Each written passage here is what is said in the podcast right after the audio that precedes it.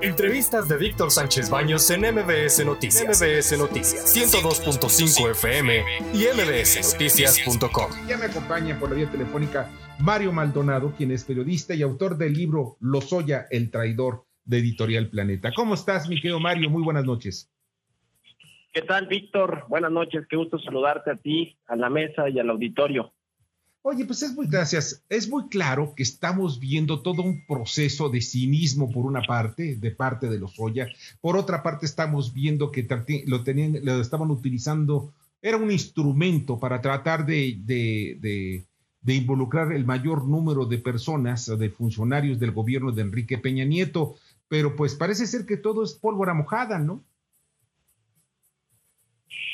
Pues sí, mira, la verdad es que esto que, su, que sucedió hoy con Emilio Lozoya y su prisión preventiva justificada, yo creo que debe haber sucedido hace un año, cuatro meses, que vino extraditado de España con este acuerdo, que creo que desde ahí empezó mal, ¿no? Porque hubo un acuerdo ahí medio extraoficial entre su papá y el fiscal para darle todo este trato de privilegio, que no pisara la cárcel, que no lo vieran los medios, lo escondieron, demás, que se fuera a su casa supuestamente con un brazalete que, que dice sus cercanos que en realidad usaba, y, bueno, pues sucedió lo, inevitable, pero después de haber estudiado la liga un año y cuatro meses, y como dices, Víctor, yo creo que se dio un uso político desde el principio, creo que lo tenían bien calculado en la fiscalía, y el propio presidente López Obrador, que fue el que más le sirvió, creo yo, esta denuncia estridente, explosiva contra 70 personas, que, pues bueno, le, le ayudó al presidente a decir, ya ven los corruptos del pasado, porque pues tres expresidentes, secretarios de Estado, legisladores, empresarios, periodistas, en fin,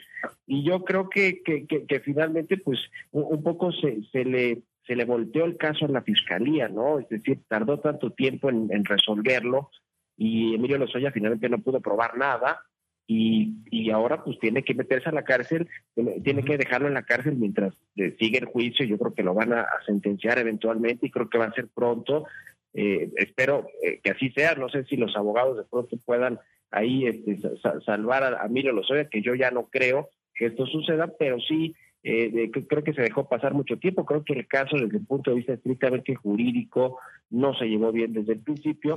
Y la presión de la de lo que hablaban ahorita y de lo que se comentó incluso en la en la audiencia de, de, Emilio Lozoya en el restaurante de lujo, de partiendo como si no estuviera eh, siguiendo un proceso legal, porque es uno considerado uno de los emblemas de la corrupción del sexenio pasado, pues creo que ese, esa afrenta eh, al gobierno, a la fiscalía, pues es lo que hoy lo tiene en la cárcel, ¿no? A pesar de que había, pues más bien creo que las apuestas estaban en contra, ¿no? Después de lo que ha sucedido en un año y cuatro meses, pues creo que las apuestas eran que, le dieran esta extensión que sí le dieron de, un mes más una prórroga para presentar pruebas, pero que, que lo dejaran libre, ¿no? Creo que, que, que, que por lo pronto es una buena noticia. Sí, pero nada más que empieza y empieza a vociferar políticamente y dice, la gente, yo lo que quieren es callarme. ¿Por qué? Porque yo puedo dar nombres, pero no he dado ni un solo nombre que valga la pena. Eso es al final de cuentas. Juan Pablo de Leo, ¿alguna pregunta? Mario, ¿cómo estás? Buenas noches, qué gusto saludarte.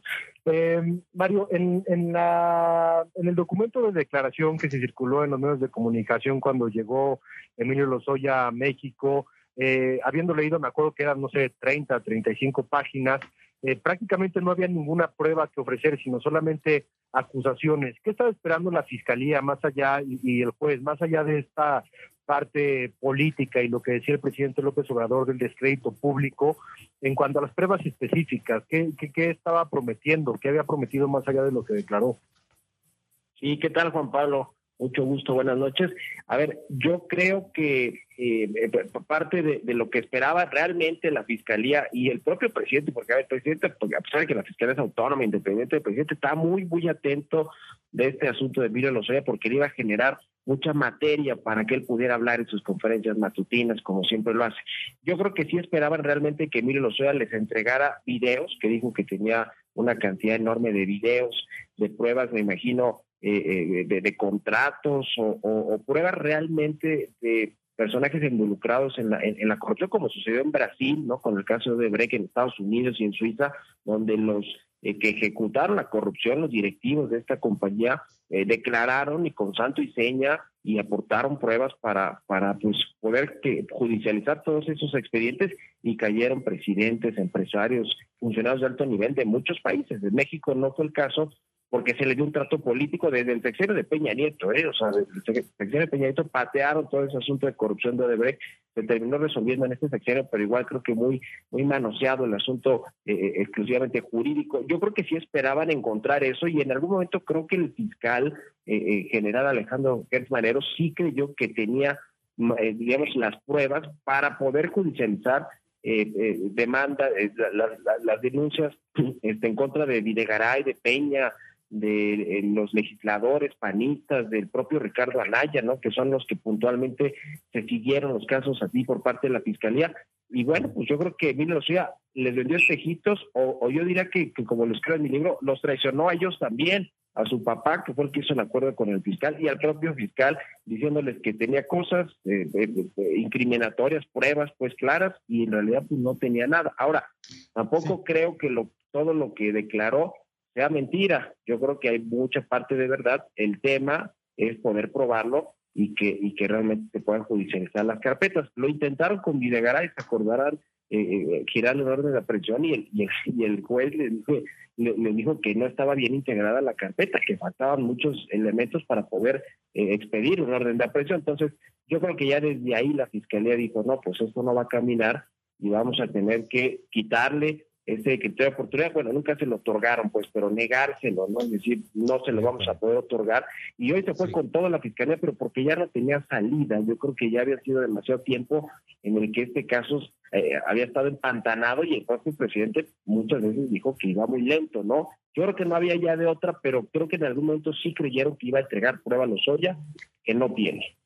Mario, bueno, buenas noches, sí, Sebastián Mario. Tantito, y... Yo creo que sí tiene pruebas Sí tiene las pruebas, pero no las quiere soltar.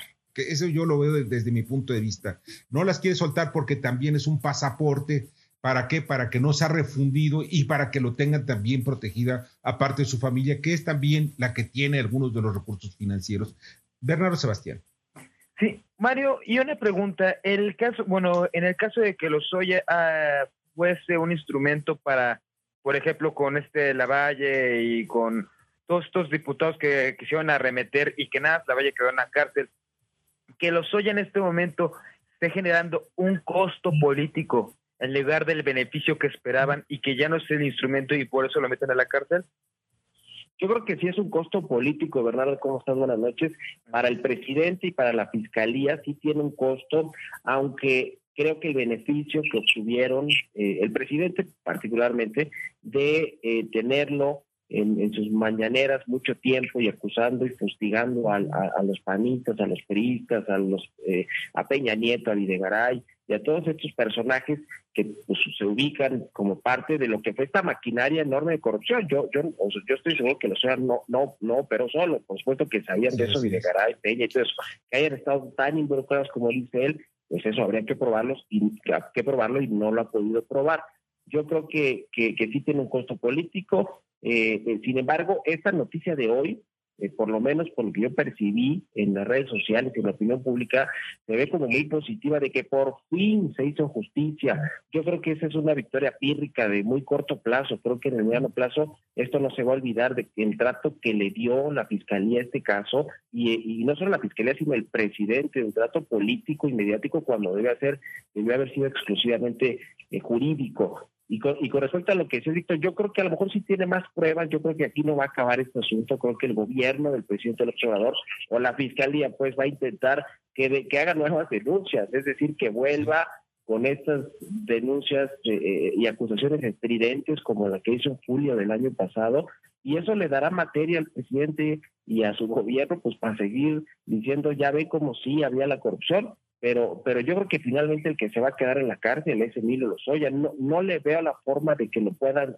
salvar de esta y que no le den una sentencia, no sé si por, por no le van a dar las 30, 35 años que, que, dicen los expertos que ameritan los tres delitos por los que se le está acusando, pero sí le van a dar, dar, algunos años, no sé cuánto. Yo, yo creo que no, no va a terminar el sexenio en libertad, por lo menos, yo creo que se va a quedar ahí como Rosario Robles o, este, o, algún tiempo así como Juan Collado, ¿no? el abogado de Peña y de todos los, los priistas.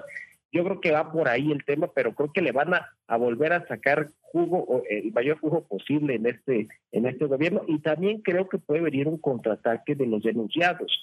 Yo no creo que Ricardo Anaya, por ejemplo, que, que, era uno de los, a ver, hay 70 denunciados, de los cuales se fueron puntualmente por 18. Entre estos 18 estaba, por cierto, la periodista Lourdes Mendoza, que, que reveló las fotos del Hunan y de todo esto, pero entre ellos está Ricardo Anaya, está este, eh, Jorge Luis Lavalle, por supuesto, el, el gobernador de Tamaulipas, en fin, ¿no?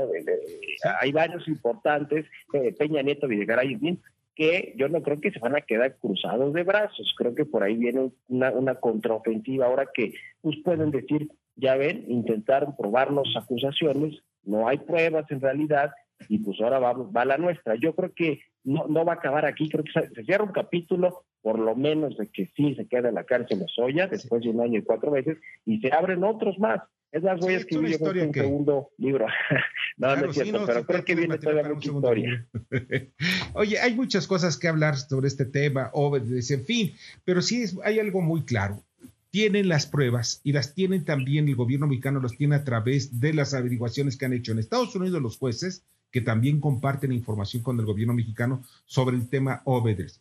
Ahora bien, sobre el asunto de Tilemo, también hay muchas cosas que se están manejando y que se tienen, pero también se está guardando algunas cartas el gobierno mexicano y se las está guardando para por ahí del 2024. No sé qué vaya a ocurrir en el 2024, pero son de las cartas judiciales que hablan de la corrupción de los sexenios pasados. Yo veo eso y va a haber un escándalo, como tú dices, eh, Mario, van a venir una serie de, eh, van a explotar y sacar de jugo a, a, Emilio Lozoya y hasta el final, no sé si se mantenga ese acuerdo que dicen que hay, no lo sabemos, entre el presidente López Obrador y Enrique Peña Nieto. Pero pues vamos a ver qué es lo que ocurre en el futuro. Oye, Mario, te agradezco de verdad muchísimo que nos hayas acompañado y sobre todo con este tema que estás tan documentado. Con mucho gusto, Víctor, Juan Pablo, Bernardo. Buenas noches y saludos al auditorio. Escucha a Víctor Sánchez Baños en MBS Noticias. MBS Noticias 102.5 FM y MBSNoticias.com. Lunes a viernes, 9 de la noche, tiempo del centro de México.